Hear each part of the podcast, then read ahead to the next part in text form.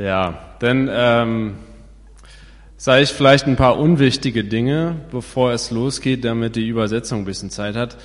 Als ich heute Morgen in die Tür reingekommen bin, dachte ich, dass ich vielleicht äh, bei der falschen Adresse bin, weil ich so erfreut war, so viele verschiedene neue Gesichter zu sehen.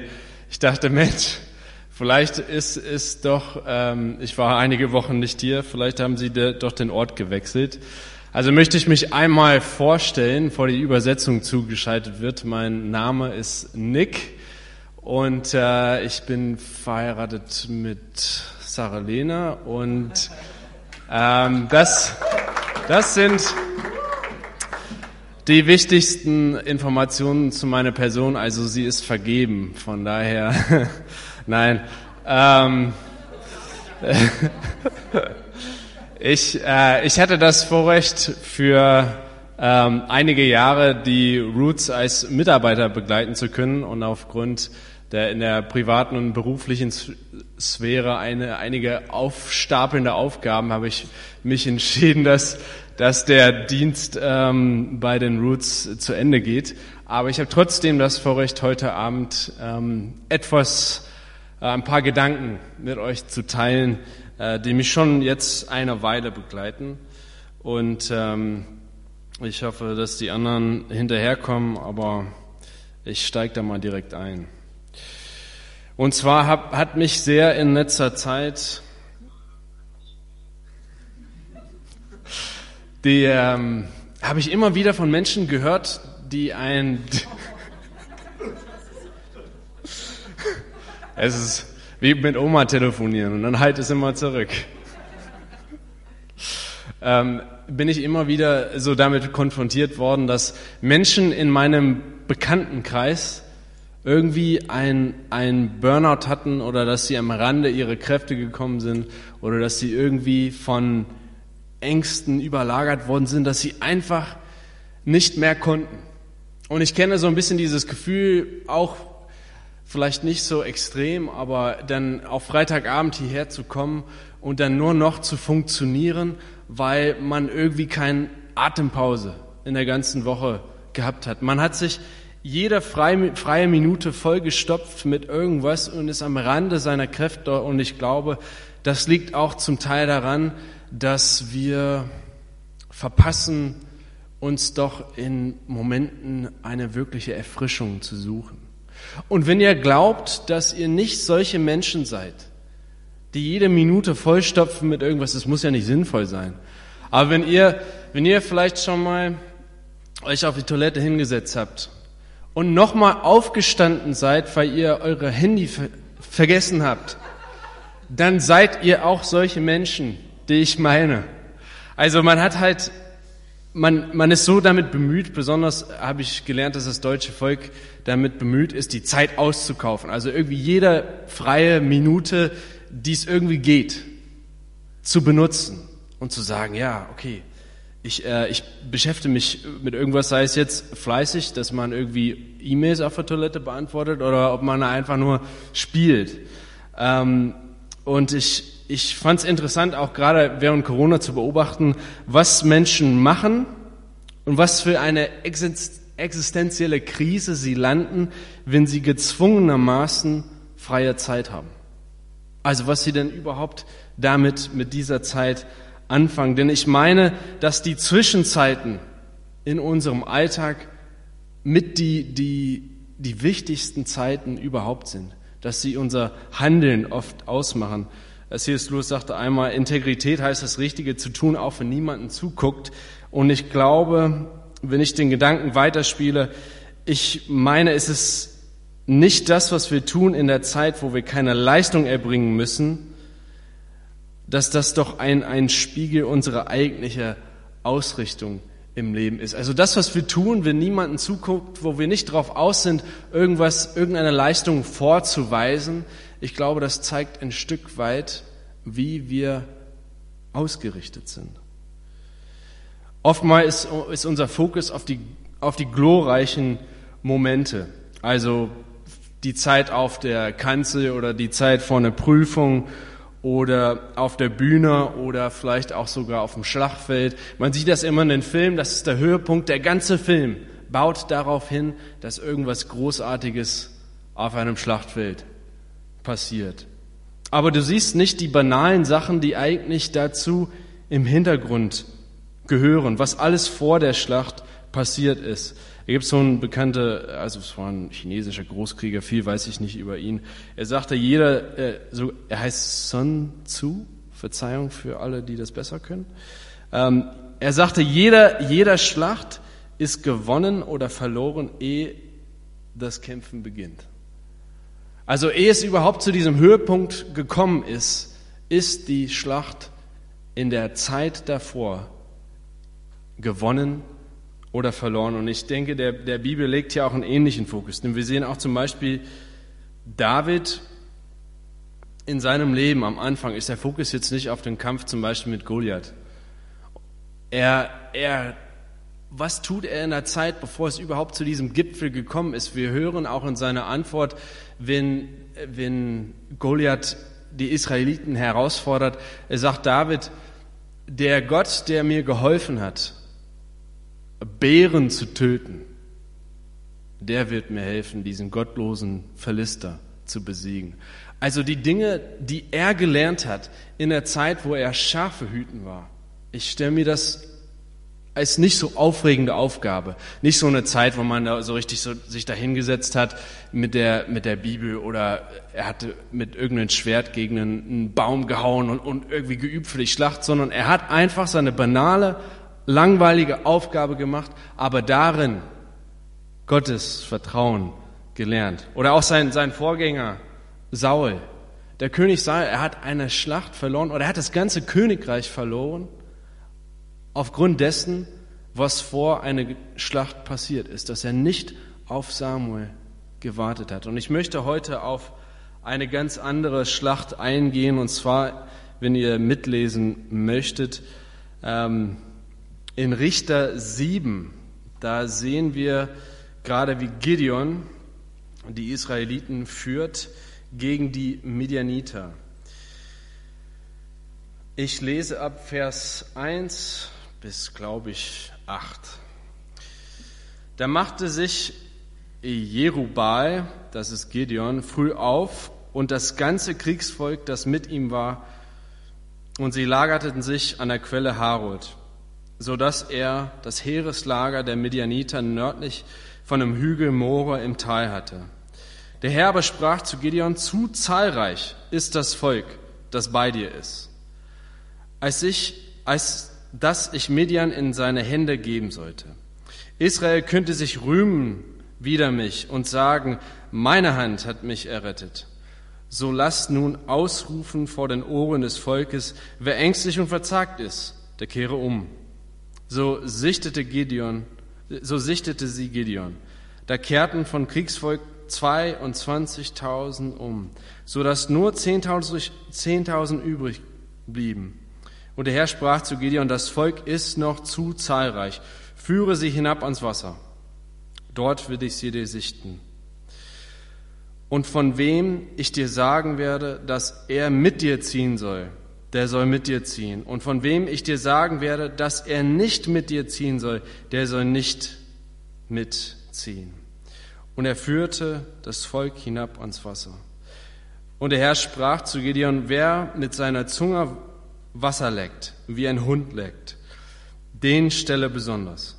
Ebenso, wer niederkniet, um zu trinken, da war der Zahl derer, die geleckt haben, hatten 300 Mann. Alles übrige Volk hatte kniend getrunken aus der Hand zum Mund. Und der Herr sprach zu Gideon, durch die 300 Mann, die geleckt haben, will ich euch erretten und die Midianiter in deine Hände geben. Aber alles übrige Volk lasst gehen an seinen Ort.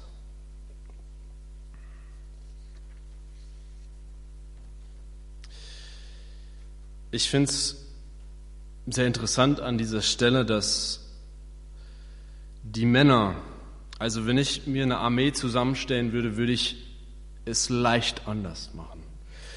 Denn die Männer wurden nicht danach nach den Stärksten oder nach den talentiertesten ausgesucht, sondern danach, wie sie sich erfrischen auf dem Weg zur Schlacht hin. Gott hat diese Männer ausgesucht, abhängig von etwas komplett Banales. Etwas, was in ihrer Zeit machen, wo sie nicht darauf aus war, etwas zu beweisen oder etwas zu leisten, sondern schlichtweg, wie sie sich erfrischen.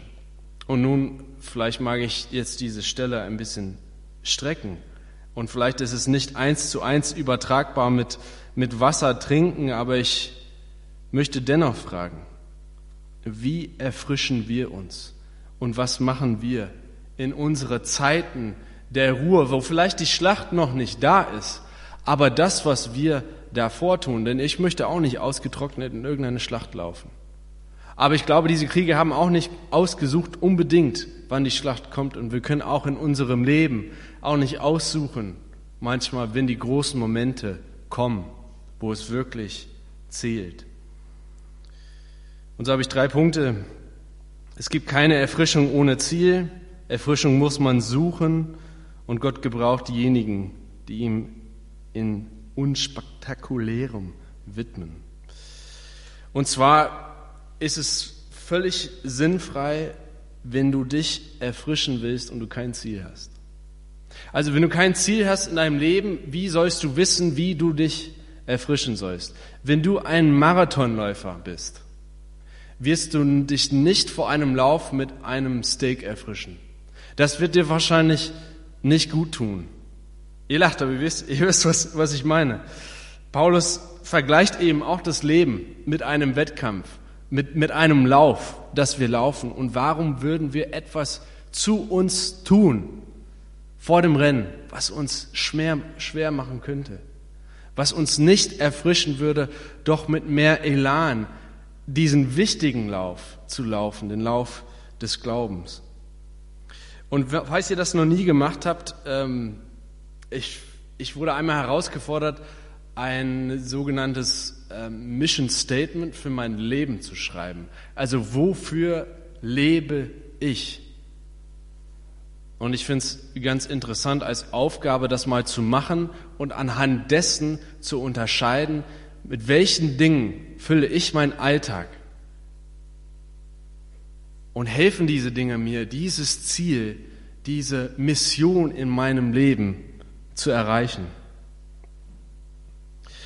Das zweite ist, dass man Erfrischung suchen muss. Also hier werden sie zum Wasser geführt, zu etwas, was, was unbedingt den Menschen gut tut, Wasser zu sich zu nehmen. Und ich finde es ganz wichtig zu unterscheiden. Wir sollten Erfrischung suchen auf unserem Weg und nicht Ablenkung. Denn wenn du durstig bist, wird dir kein Mittagsschlaf helfen. Es wird dir helfen, eine kurze Zeit zu vergessen, dass du eigentlich durstig bist. Aber wenn du lange genug schläfst, liebe Geschwister mit Durst, wirst du irgendwann nicht mehr aufwachen, weil du dich nicht erfrischt hat. Ich meine jetzt nicht, ich habe Gyros gegessen und mitten in der Nacht wache ich auf mit einem Kassen Durst, sondern tagelang, wochenlang. Wie pflegen wir denn unseren Glauben, das, was wir auch zu uns nehmen? Also kein Fokus auf Abschalten, denn Abschalten, das macht dich entweder stumpf oder unzufrieden. Denn, denn die Schlacht, die vor dir steht, dir bevorsteht, das wird nicht leichter gemacht oder aufgeschoben durch Fernsehen gucken oder irgendwas anderes zu bespaßen. Da kann man leicht, also gut die Sachen vergessen, womit man sich beschäftigt, aber du wirst nicht besser vorbereitet am Ende sein. Das ist zwar kein Bibelspruch und ich weiß, diese, diese Andacht ist schon relativ zitatenlastig, aber ich habe ein letztes Zitat für euch von Susanna Wesley. Das ist die Mutter gewesen von John und Charles Wesley.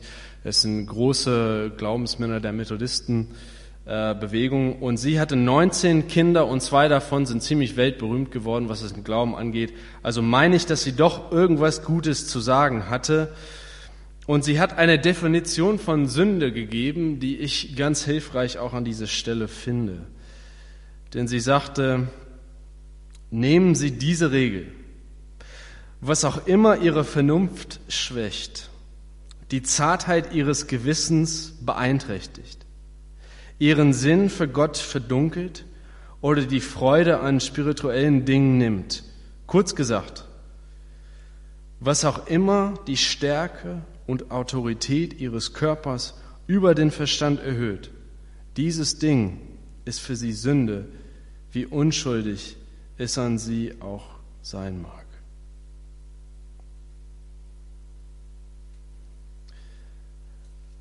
Ich gebe Manu noch eine Chance. Nehmen Sie diese Regel, was auch immer Ihre Vernunft schwächt, die Zartheit Ihres Gewissens beeinträchtigt, Ihren Sinn für Gott verdunkelt oder die Freude an spirituellen Dingen nimmt. Kurz gesagt, was auch immer die Stärke und Autorität Ihres Körpers über den Verstand erhöht dieses Ding ist für sie Sünde, wie unschuldig es an sich auch sein mag. Ich finde es so schön und so wichtig, dass wir aber auch an einfache Freuden kommen können und suchen können in unserem Leben. Die Dinge, die uns wirklich erfrischen. Äh, es gab in dem, in dem Brief, äh, in dem Buch von C.S. Lewis Brief an den Unterteufel, ein, ein Versuch, da, da spricht ein Dämon darüber, wie er einen Mensch ablenken kann. Also davon abbringen kann, die Dinge, die ihn wirklich gut tun, zum Beispiel spazieren zu gehen oder Freude daran zu haben, ein gutes Buch zu lesen. Wie, wie, der, wie der Teufel ihn einregen könnte, ja, er würde jetzt spazieren gehen, einfach nur für seine Gesundheit. Und er würde jetzt dieses Buch lesen, damit er schlau dastehen kann vor seiner Freundin. Dann kann er sagen, er kann dieses Buch dann zitieren. Also auch die, die Dinge, die ihr tut in, in eurem Leben, um euch zu erfrischen, ihr könnt einfacher Freuden aussuchen und hütet diese. Macht die auch gerne regelmäßig. Das, und lasst euch das nicht verderben, als würde es für, ihr es für irgendwelchen anderen Gründen machen, außer dem Herrn näher zu kommen. Und ich glaube, der wichtigste Punkt ist, Gott gebraucht diejenigen, die ihn in unspektakulären Momenten widmen.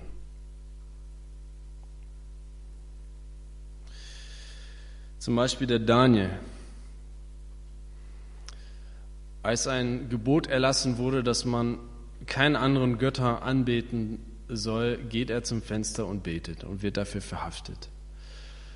Und er macht das nicht wie die heute, ich kann die viele Proteste gar nicht mehr sehen oder dieses Wort Protest ist, ist irgendwie negativ belastet für mich in letzter Zeit. Er hat es nicht als Protest gemacht, jetzt dürfen wir es nicht machen, jetzt mache ich es erst recht und gehe dahin, weil jetzt darf ich es nicht mehr, es ist verboten und ich werde ein Zeichen setzen, ich höre nicht drauf. Sondern Daniel geht in sein, zu seinem Fenster und er betet, wir lesen, wie er es gewohnt war. Er hat nicht einfach dann angefangen, als es schwierig wurde, diese Übung auf sich zu nehmen, sich zu erfrischen, vor Gott zu kommen, um zu beten, ihn anzubeten. Es fing nicht dann an, als die Verfolgung anfing, sondern es war seine Gewohnheit, das immer zu tun. Und als er dann in der Löwengrube gelandet ist, dann war er schon vorbereitet. Er war schon da, in der Nähe Gottes. Also sei es jetzt Schafe hüten, eure langweilige Aufgabe, eure langweilige Zeit, die Zeit, die ihr gerne mit was anderes füllen würdet. Vor dem Fest Fenster beten ist oder Wasser lecken, wie ihr Wasser trinkt. Findet, sucht aktiv immer wieder die Erfrischung in eurem Leben und messt es daran. Bringt das, was ich jetzt tue, besonders wenn man viel Zeit damit bringt, hilft es mir, eben das zu erreichen, was ich meine, dass Gott für mein Leben vorhat.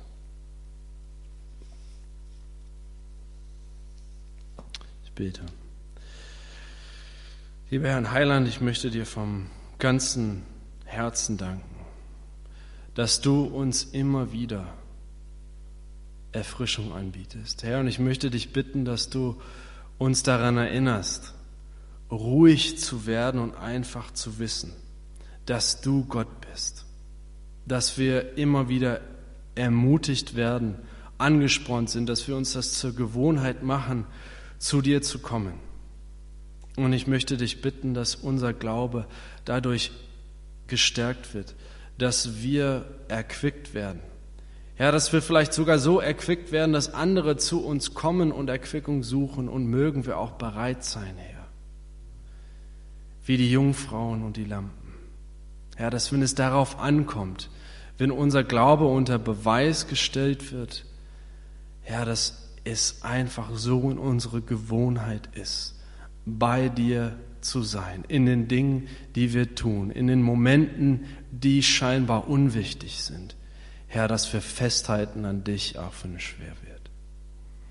Und so möchte ich dich bitten, Herr, dass du jeden Einzelnen hier erquickst in ihrem Glauben, dass sie neu aus dir schöpfen können, dass auch noch andere angespornt werden zu sehen, aus welcher Quelle diese Menschen doch trinken, da möchten sie doch auch hingehen, denn sie haben so einen Frieden, so eine Ausstrahlung in ihrem Leben.